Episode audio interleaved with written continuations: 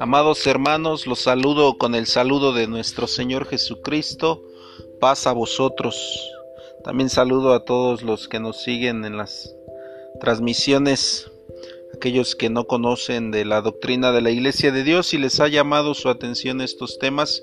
También les saludo esperando que puedan suplir sus necesidades espirituales y que también puedan analizar las palabras que en este podcast. Emitimos palabras que no son nuestras, palabras que solamente transmitimos a través de la palabra de nuestro Dios y las ponemos en nuestros labios para que podamos eh, hacer estos podcasts, esperando que puedas terminar de escuchar este mensaje, que puedas eh, analizar los versos bíblicos que se dan, para que puedas entender más de la doctrina de la Iglesia de Dios, de la doctrina bíblica que nos enseñó nuestro Señor Jesucristo. Pues este tema, amados hermanos, es ¿quién fue María? Este tema es el que estaremos tratando a lo largo de estos minutos, esperando que puedan culminar todos eh, de escucharlo, puedan eh, oírlo una o dos veces para que mayor comprensión. Los dejo con este tema, ¿quién fue María?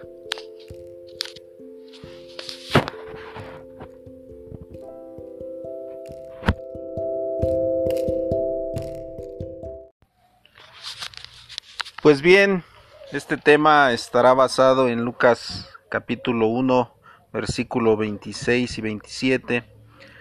Dice el versículo 26, al sexto mes el ángel Gabriel fue enviado de Dios a una ciudad de Galilea llamada Nazaret, a una virgen desposada con un varón que se llama José de la casa de David, y el nombre de la virgen era María. A partir de aquí estaremos analizando este tema, amados hermanos. Eh, ¿Por qué?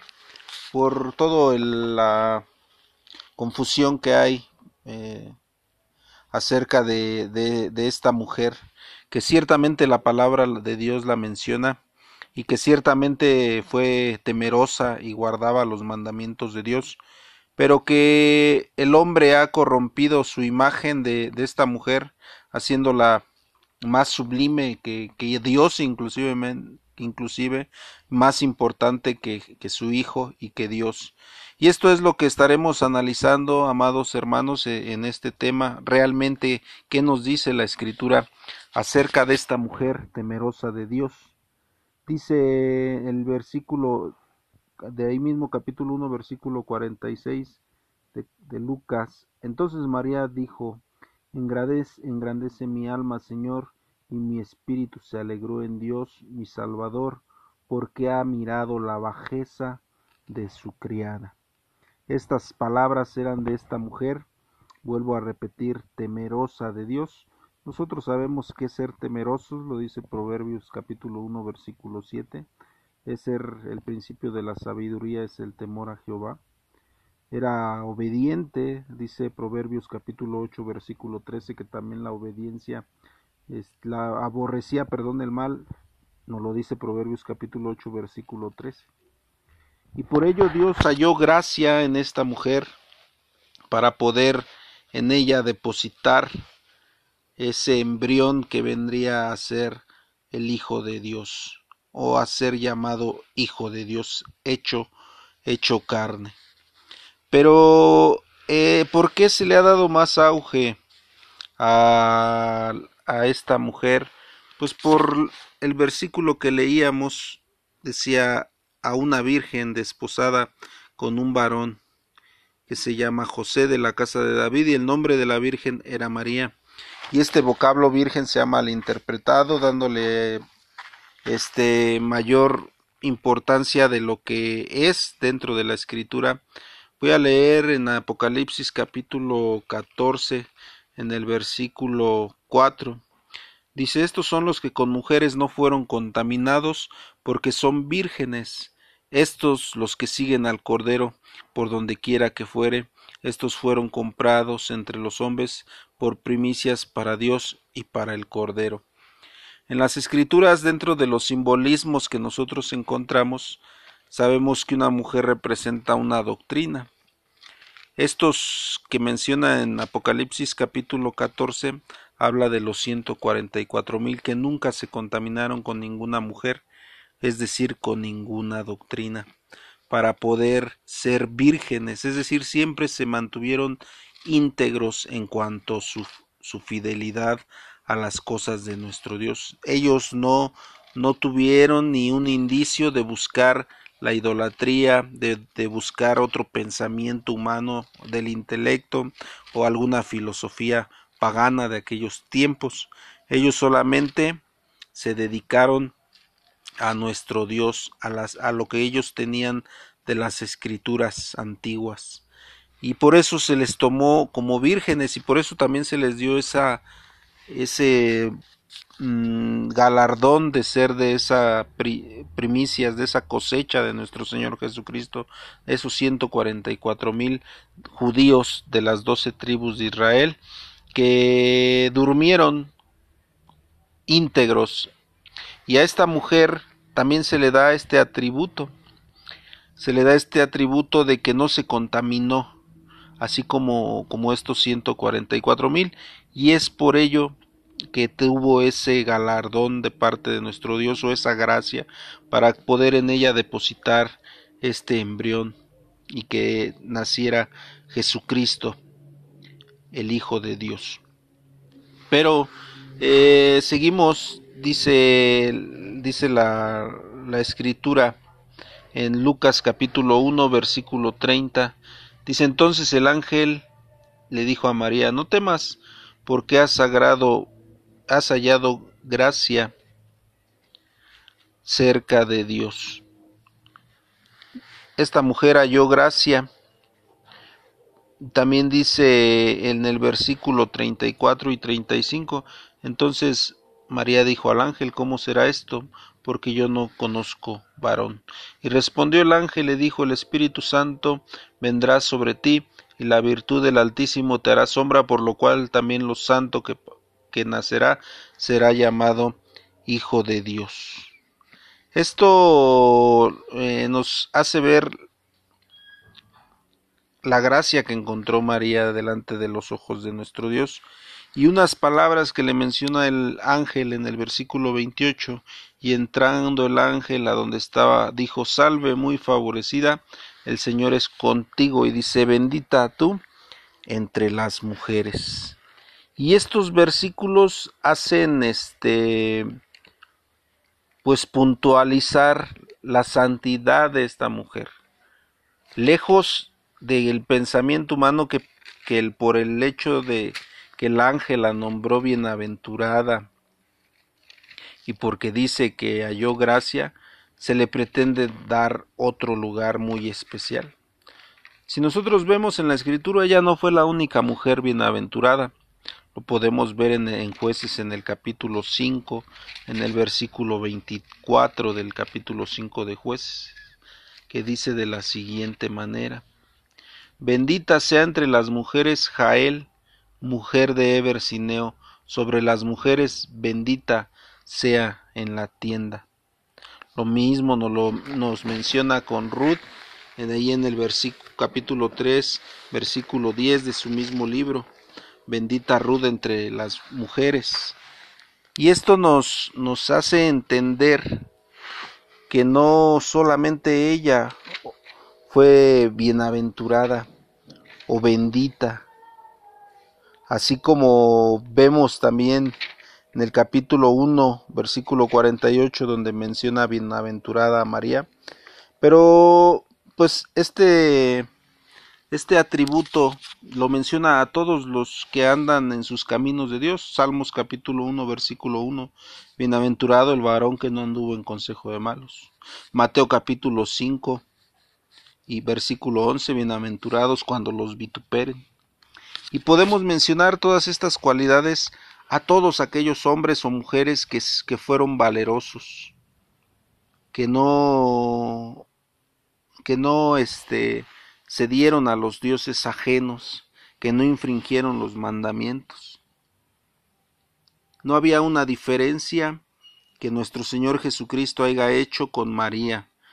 Él la trataba y la tenía como una discípula, al igual que a todos sus discípulos, como a sus apóstoles, como a todos, ella tenía un lugar solamente de discípula, no más allá, como a hoy se le ha dado en delante de los dogmas eh, católicos, ese esa enaltecimiento hasta ser la madre de Dios, que es una blasfemia en contra de nuestro Dios. Ahorita vamos a analizar esta parte.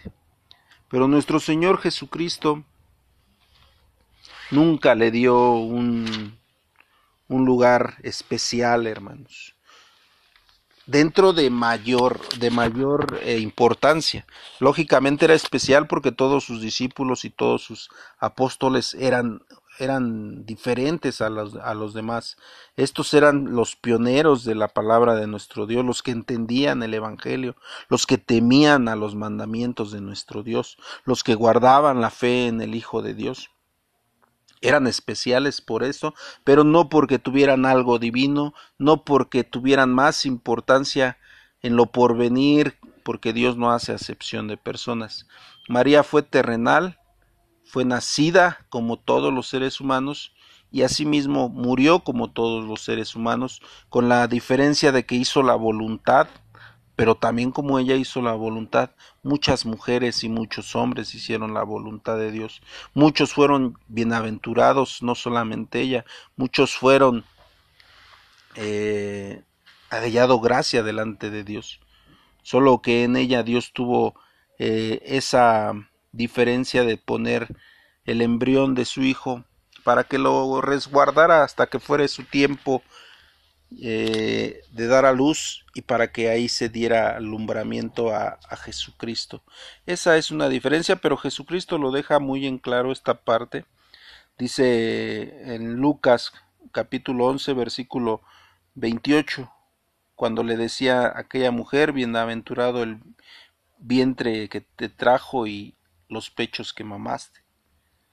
Y nuestro Señor Jesucristo le contestaba, más bienaventurados los que oyen la palabra. También lo encontramos en Mateo capítulo 12, versículo 46 al 50, cuando nuestro Señor Jesucristo le decía, he aquí tu madre. Y nuestro Señor Jesucristo, ¿quién es mi madre? contestaba, y quién mis hermanos. Y él ratificaba que los que hacían la voluntad, esos eran sus hermanos y su madre y sus padres. Nuestro Señor Jesucristo nunca le dio una aseveración o un enaltecimiento a, a, su madre, solamente la tenía, como vuelvo a repetir, como alguien que obedecía como los demás que estaban a su alrededor. Juan capítulo 2 versículo 4 también le hacía nuestro Señor Jesucristo en aquellas bodas de Cana. ¿Qué tienes conmigo, mujer? le decía. Y la, y la y María, su madre, solamente contestaba Juan capítulo 2 versículo 5, haced todo lo que él les dijere, dándole la autoridad a su, hijo, sabiendo que él era el hijo de Dios, que ella no tenía que usurpar algún lugar que no le correspondía. Ese lugar lo han usurpado los pensamientos que hoy han venido del clero, de aquellos eh, sacerdotes, de aquellos papas que metieron y que fueron introduciendo esta doctrina mariana y que hoy tiene el auge a nivel mundial ha trascendido fronteras y se la detiene como mayor que nuestro Dios inclusive, vuelvo a repetir, y que esto es una blasfemia en contra de nuestro Dios. Por último, Juan capítulo, bueno, por último de este, de este segmento, de Juan capítulo 19, versículo 26 al 27. Aquí nos deja ya muy en claro realmente la importancia que solamente tenía María aquí en la tierra. He aquí tu madre, le decía a Juan, Madre, he ahí tu hijo. Y dice que él la recibió a ella como su madre. Porque esa era la importancia, ella tenía que cumplir solamente su santidad y su obediencia aquí en la tierra. Ella era que Dios haya mirado su bajeza como ella lo, lo, lo mencionaba. Ella se sentía pecadora y le pedía a Dios que mirara su bajeza porque sabía que era igual que un ser humano, pero ella trataba de hacer lo correcto delante de nuestro Dios.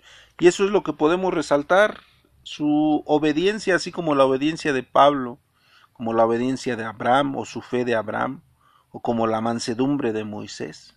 Pero no por eso les vamos a atribuir a ellos que fueron mayores que Jesucristo o mayores que Dios, porque ellos mismos dieron testimonio de que ellos no eran mayores que nuestro Dios ni que Jesucristo.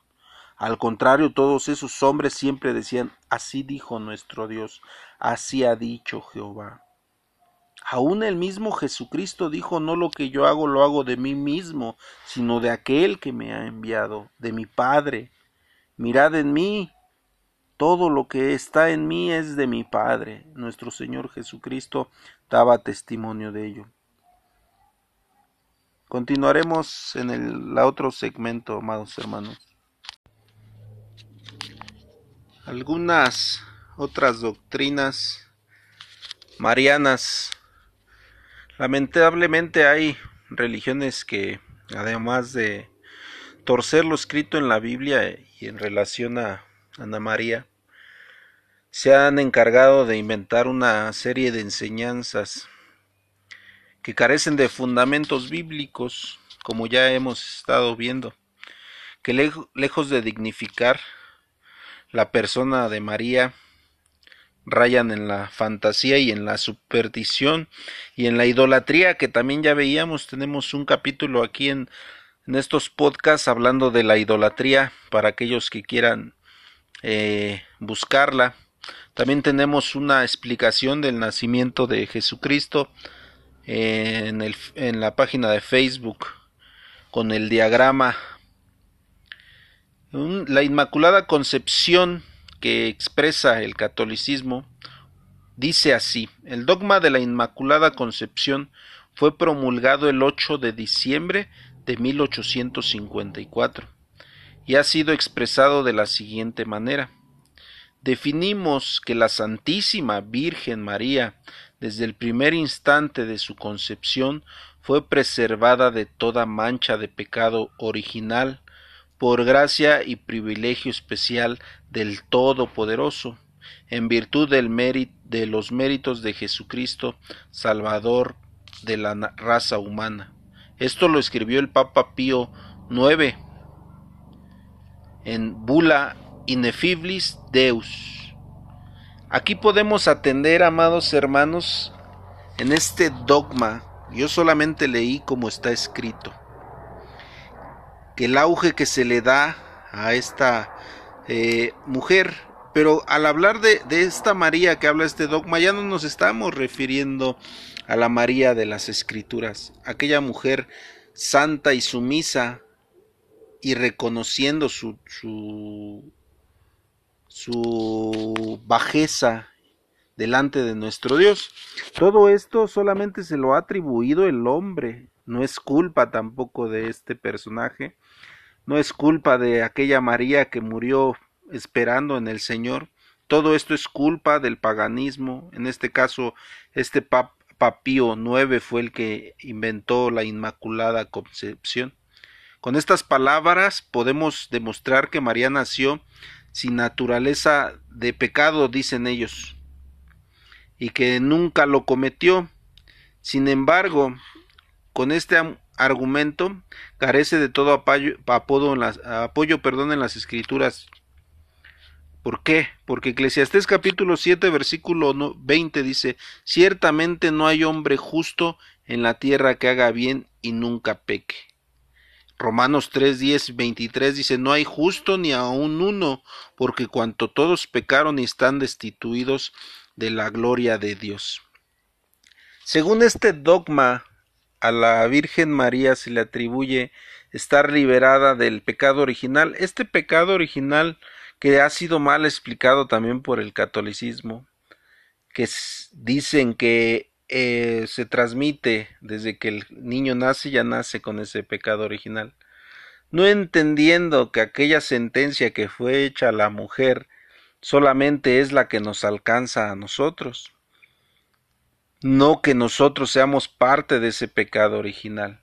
El que nace, el niño nace limpio y y nace, nace sin pecado, no tiene que cargar con ese pecado, pero hay una, hay una consecuencia del pecado que se originó y ese pequeño si sigue manteniéndose en su crecimiento en santidad y no se contamina, pues alcanzará esa salvación sin tener que ser parte del pecado. Pero como lo veíamos en los versículos en Eclesiastés y en Romanos, todos hemos pecado en algún momento, aún con nuestro pensamiento, aún con, con indirectamente, pero todos estamos eh, bajo esta sentencia. Entonces, el pecado original no existe como lo explica la religión popular. No hay pecado por haber nacido eh, ya este, de la descendencia de Adán y de Eva. Dice Ezequiel, porque las, aquí las almas son mías, dice, el alma que pecare esta morirá. Ya no escucharéis aquel refrán que fue dicho antes, que los padres comieron las uvas y en la dentera de los hijos quedó la cáscara de la uva. A hoy ya no será así. Si el padre pecó, a él se le atribuirá el pecado, y si el hijo pecó, él será atribuido pecado. Ni nosotros los hijos pagaremos el pecado de los padres, ni los padres pagarán el pecado de los hijos. Dice también que dice aquí, pero las Santas Escrituras no eximen a María de pecado, sino que afirman algo muy diferente. En su cántico de acción de gracias, María expresó, Engrandece mi alma al Señor y mi espíritu se alegró en Dios mi Salvador. Lucas capítulo 1 versículo 46 y 47. Este cántico nos da un claro ejemplo de que María había sido pecadora. Al mencionar a Jesucristo como Salvador, alguien que necesita un Salvador es porque está en pecado. Si no, no necesitaría quien le salvara. Entonces ella acepta a, nuestro Señor Jesucristo como Salvador porque es pecadora. Cuando ella fue al templo con José para el rito de la purificación, según la ley, llevó una ofrenda de sangre, la cual era de reconocimiento de su pecado y, de la necesidad de expiación. Lo dice ahí en Lucas capítulo 2, 22, y lo podemos corroborar con Levítico 12, versículo 2 al 6, que este acto es por de purificación, es por eh, eh, para expiar una culpa. Y María lo hizo, según Lucas capítulo 2, versículo 22. Y como se cumplieron los días de la purificación de ella conforme a la ley, de Moisés, dice capítulo 2, versículo 22. Solo Jesucristo, estando aún en su condición humana, no cometió pecado. Fue el único hombre que no cometió pecado. ¿Quién de todos nosotros puede probar este eso que nosotros no hemos sido pecadores? Como él lo puede afirmar en Juan capítulo 8 versículo 46. Dice, ¿quién de vosotros puede probar que soy pecador? Nadie, porque nuestro Señor Jesucristo no fue hallado engaño en su boca. Fue limpio desde su nacimiento hasta su muerte. El apóstol Pedro, que conoció a Jesús, personalmente dijo de él, el cual no hizo pecado, ni fue hallado engaño en su boca. Primera de Pedro capítulo 2, versículo 22. La enseñanza de la Inmaculada Concepción carece de todo fundamento bíblico, hermanos. Esto que les acabo de explicar por el Papa Pío IX no tiene ningún fundamento bíblico. Sin embargo, nadie puede poner en duda que María llegó a ser madre del Hijo de Dios. Eso no lo podemos evitar porque así lo narra la Escritura. Mas no, por ser inmaculada, sino por aprobación de Dios. Dios lo aprobó por ser una mujer fuerte en su fe hacia Él y una admirable disposición para hacer su voluntad a todas las cosas. Esto sí lo podemos atender, que María ciertamente tuvo en su vientre al Hijo de Dios, pero no por ser inmaculada, sino porque Dios así lo permitió. Otra de las cosas que podemos ver es la perpetua virginidad de María. Dice, María fue, así dice el dogma, María fue siempre virgen, virgen antes de sus esponsales, durante su vida matrimonial y después de la muerte de su esposo, y así continuó en el mismo estado durante el resto de sus días. Esto lo dice la fe de nuestros padres, Cardenal Jaime Gibbons, capítulo 14, página 159.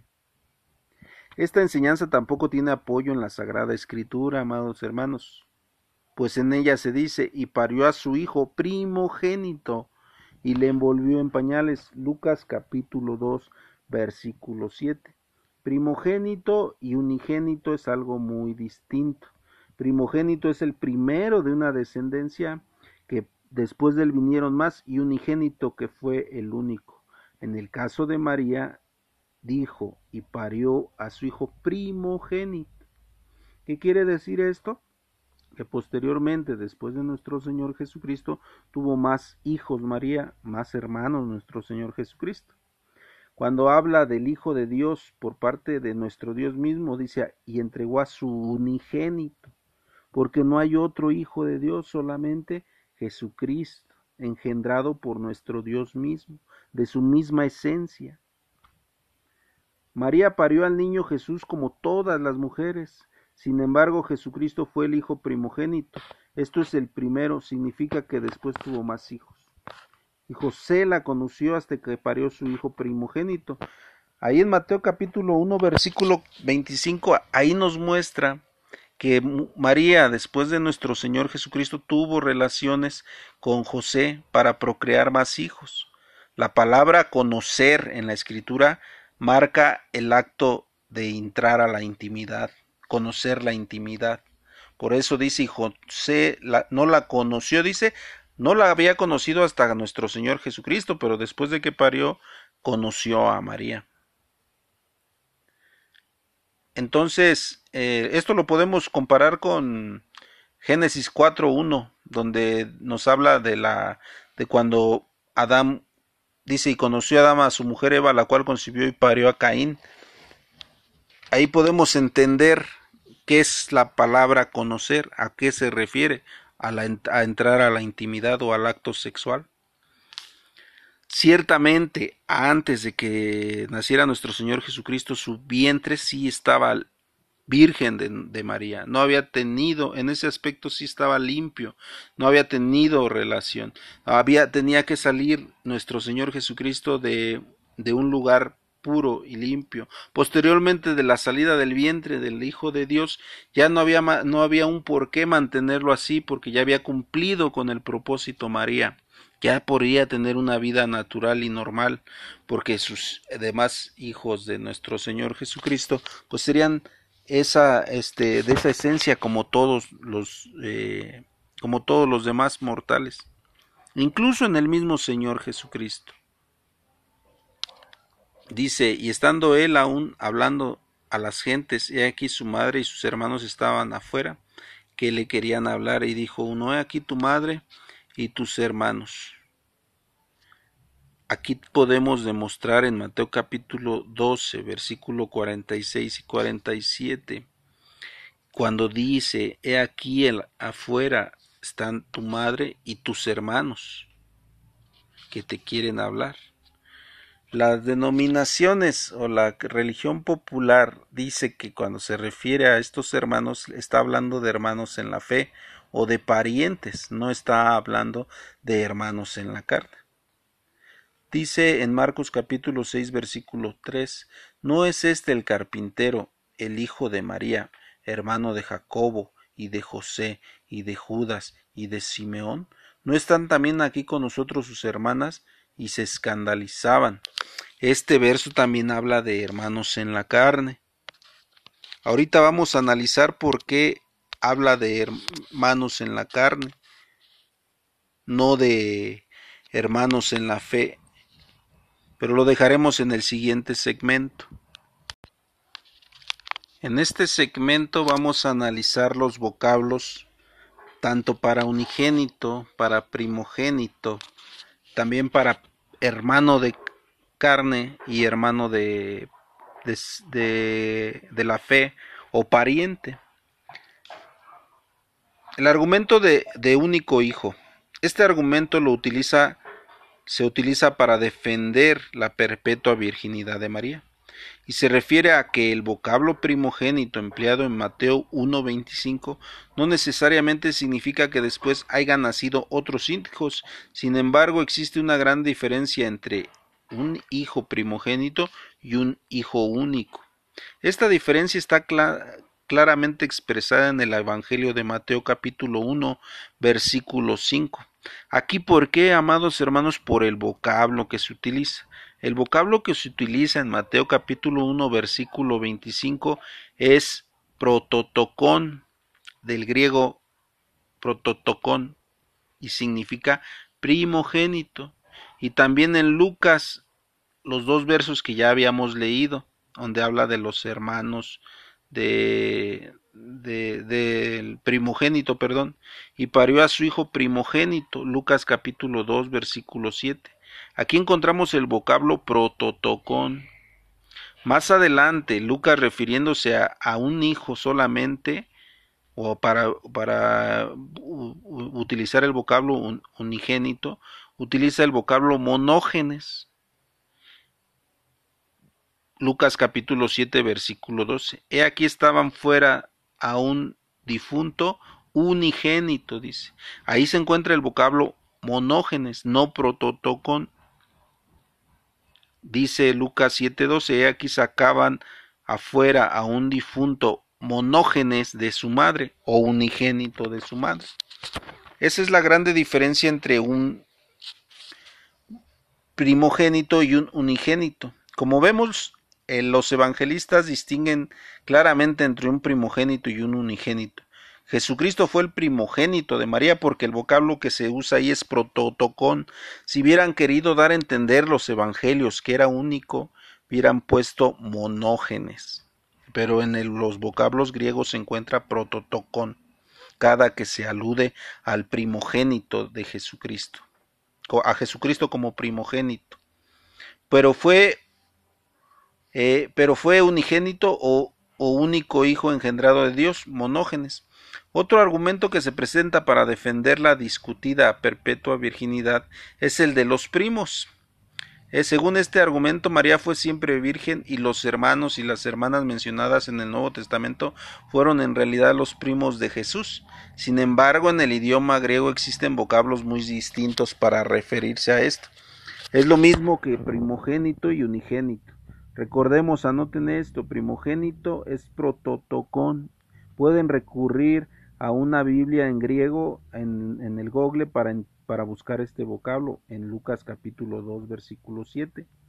Y para unigénito utiliza el vocablo monógenes, Lucas capítulo 7 versículo 2. Son dos vocablos muy diferentes. En el argumento de los primos que mencionan para sustentar la perpetua virginidad de María, para primos se utiliza el vocablo sin genes, y para hermanos de sangre se utiliza el vocablo adelfos.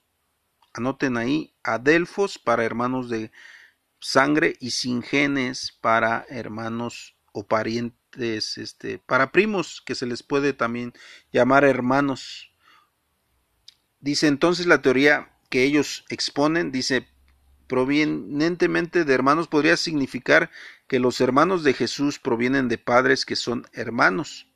Es decir, los, los versos que leíamos donde le dicen, he aquí tus hermanos y tus hermanas, ellos pretenden decir que se refería a primos. Pero si por un momento se aceptara esto, el vocablo griego para referirse a hermanos sanguíneos también se aplica a primos o parientes cercanos. Vamos a ver algunos ejemplos de este. Y Jacob, Jacob engendró a Judas y a sus hermanos. Mateo 1:2 Y Jacob engendró a Judas y a sus hermanos. ¿Acaso Jacob engendró a Judas y también a los primos de Judas? No. Claro que no. Jacob tuvo once hijos, más aparte de Judas. Afortunadamente en los evangelios no ocurre esto, porque los hermanos y hermanas sanguíneas se distinguen perfectamente de los primos o parientes cercanos. Por ejemplo, María y Elizabeth fueron, primas o parientas cercanas. Esto lo podemos atender muy bien como ejemplo. Lucas capítulo 1 versículo 36 dice, He aquí Elizabeth, tu parienta, cuando el ángel está informando. Este vocablo que aparece aquí es sin genes, sin genis o sin genes. Esto es parienta o prima. Ciertamente Elizabeth no era su hermana en la carne de María, era su parienta, era su prima. Y Elizabeth también, también tenía otros primos, y a Elizabeth se le cumplió el tiempo de parir, y huyeron los vecinos y sus parientes. Lucas capítulo 1, versículos 57 y 58. Este vocablo que se encuentra aquí es ingenis también, porque eran sus parientes, lo dice claramente la escritura, por eso es traducido como, como parientes. De igual forma, en alguna ocasión el divino Maestro Jesús expresó, mas seréis entregados aún de vuestros padres y hermanos y parientes. Lucas 21, 16. Aquí en este verso encontramos los dos vocablos. Cuando dice, mas seréis entregados aún de, vos, de vuestros padres y hermanos, se está encontrando el vocablo adelfois o adelfón, que es hermanos de sangre y de carne. Y después dice, y de parientes. Ahí está el vocablo singenen, singenis, perdón, o porque es plural. Singenon, porque es plural, que quiere decir parientes.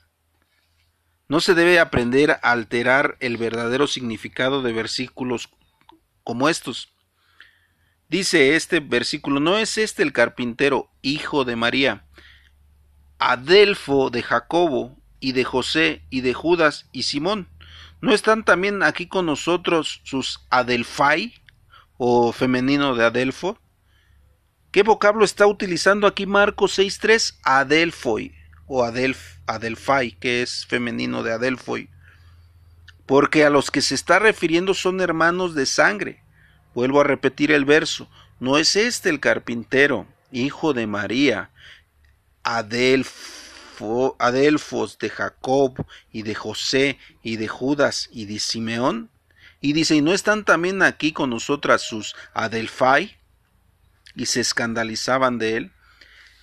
Si fueran, si el verso se refiriera o la escritura nos quisiera decir que estos eran parientes solamente de, de Jesucristo o hermanos en la fe, estaría el vocablo sin gene, pero está el vocablo adelfoi porque se refiere a hermanos en la carne. En ninguno de los siguientes versículos se debe de haber la duda de que se refiere a los hermanos sanguíneos de Jesús. Todos estos versos que les voy a mencionar está el vocablo adelfoi y adelfos. Búsquenlo, googleenlo para que sepan lo que significa. Ya sea adelfai, que es femenino, adelf, adelfas, que es plural, o adelfón, o adelfos, todos estos son sinónimos de hermanos, ya sea porque es plural o porque es femenino o porque es masculino.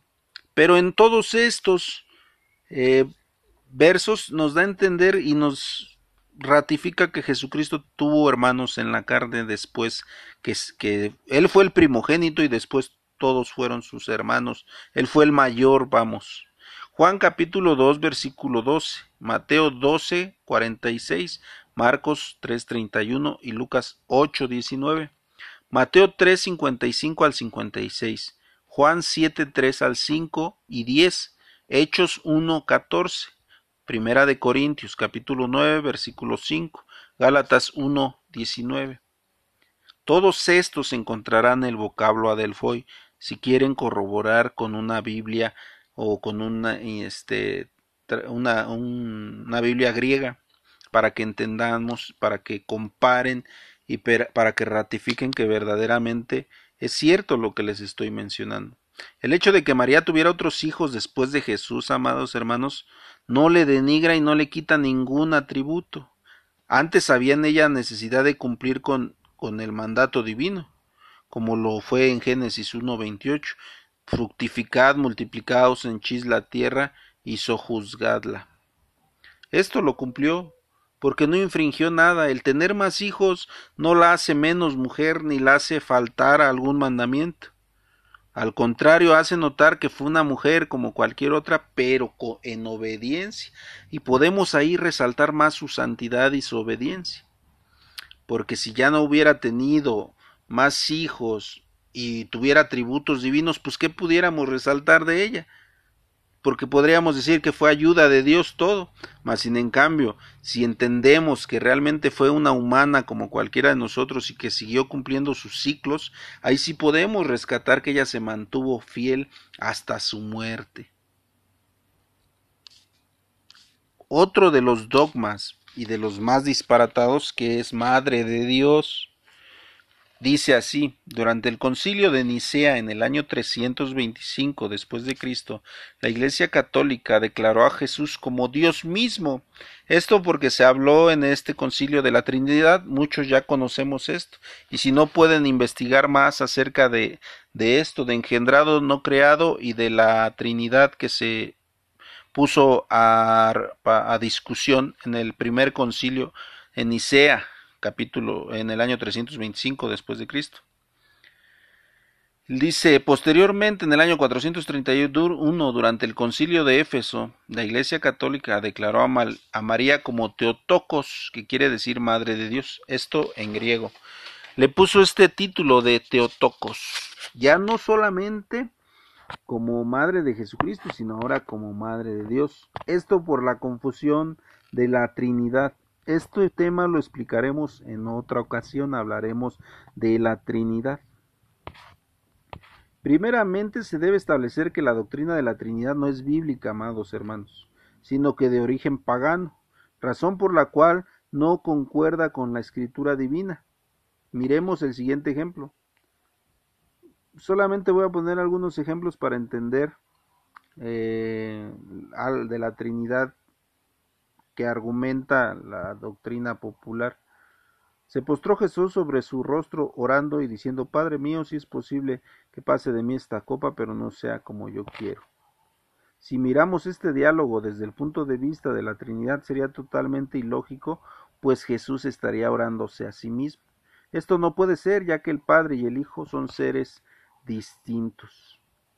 Esto, amados hermanos, nos ayuda a ver con mayor claridad el mensaje que el ángel le dio a María, por lo cual el santo que te nacerá será llamado Hijo de Dios, Lucas 1.35, y no Dios mismo, como lo proclaman la Iglesia Católica. Nunca dijo que de lo que nacería de su vientre sería llamado Dios mismo, sino Hijo de Dios. Que cuando el Hijo de Dios habitó entre los hombres se despojó de toda divinidad con la que fue engendrado, lo dice Filipenses capítulo 2 versículo 7. Esto es una parte también de esta enseñanza. La ascensión de María a los cielos es otro dogma que tiene la Iglesia Católica.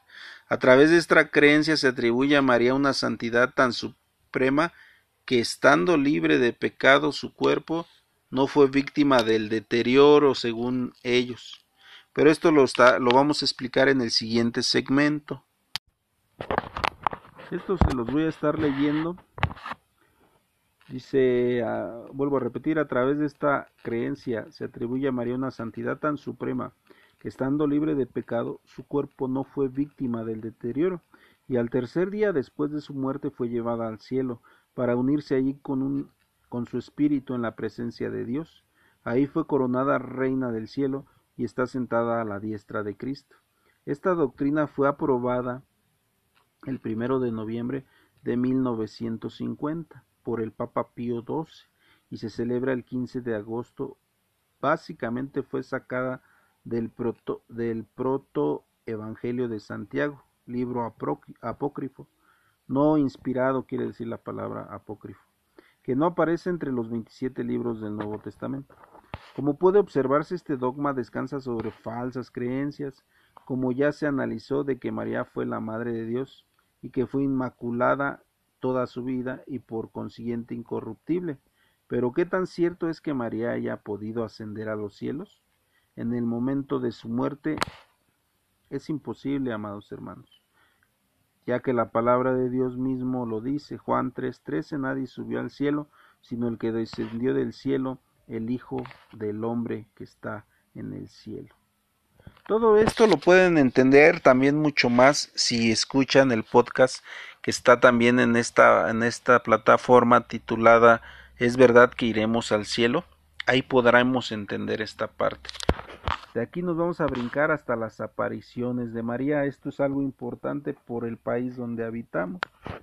Dice, lo que proclaman las apariciones de María dicen que lo hecho en varios países y en algunos lugares regionales con diferentes nombres, en esta ocasión consideramos la aparición de María en México bajo su advocación o bajo su título de la Virgen de Guadalupe.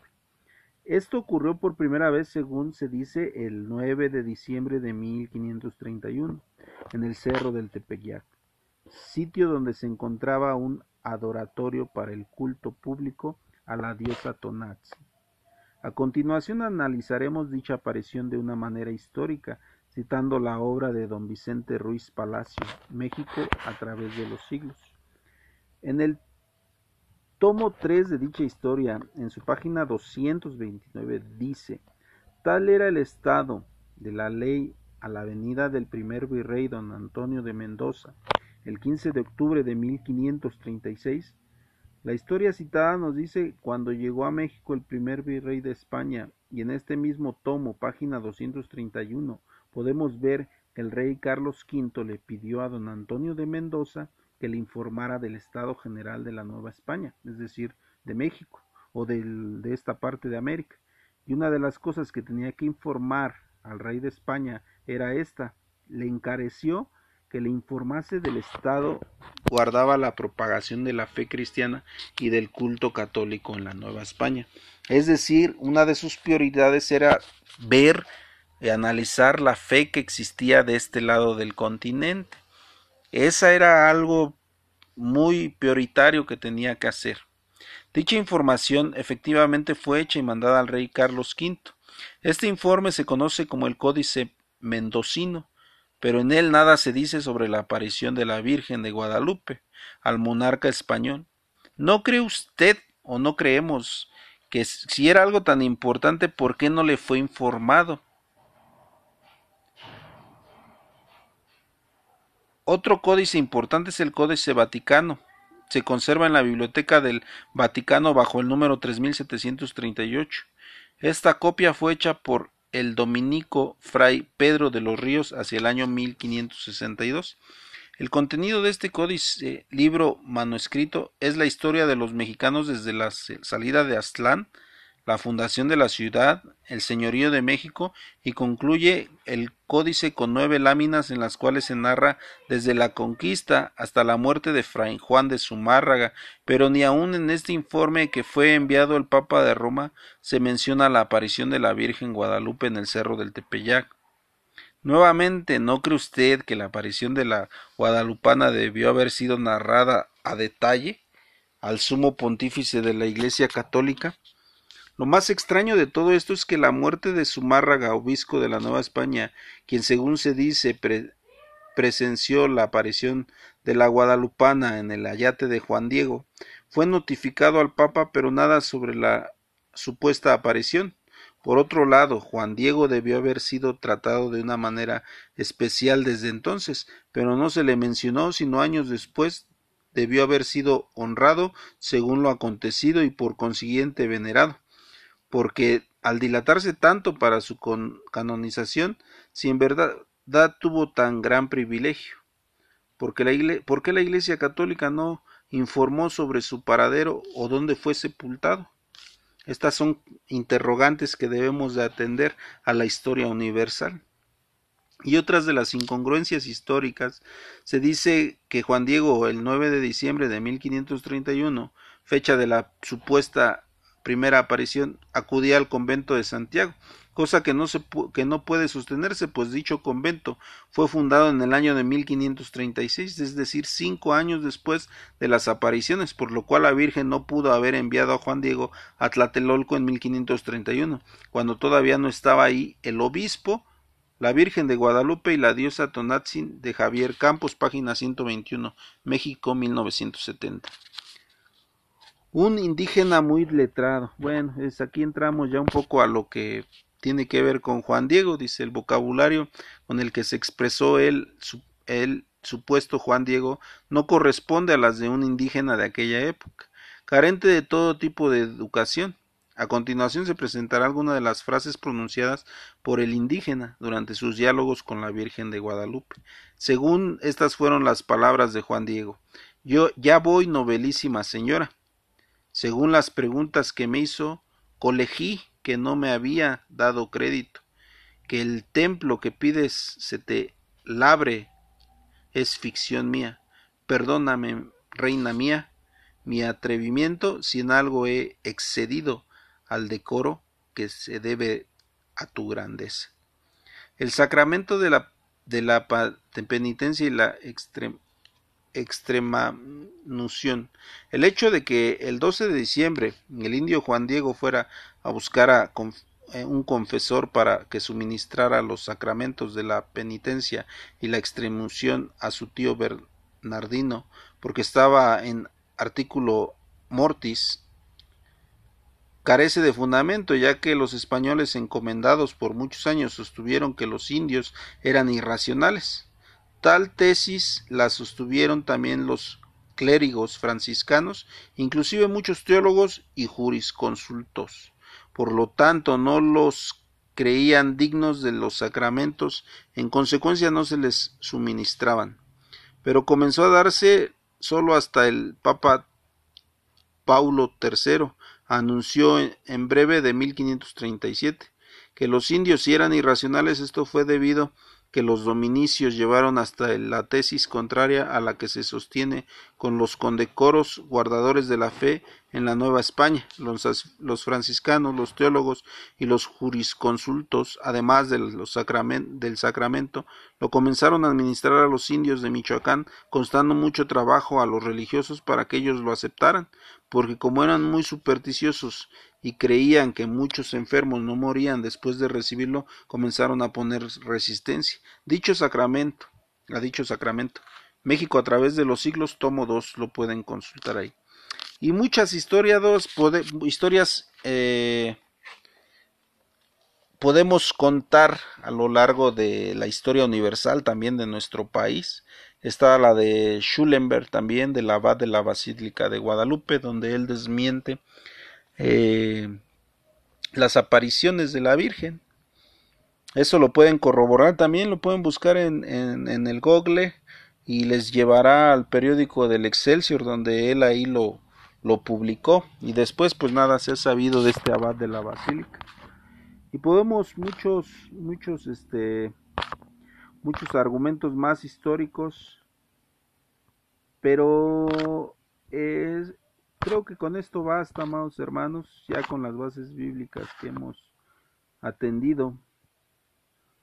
Eh, creo que es suficiente para poder, pues, contundentemente entender este tema que la Iglesia de Dios siempre lo ha predicado y que, que siempre lo ha predicado bien, pero que a veces los que eh, o la gente nunca se ha dado a la tarea de investigar y, ha creído ciegamente en una enseñanza que, que pues es blasfemia en contra de nuestro Dios.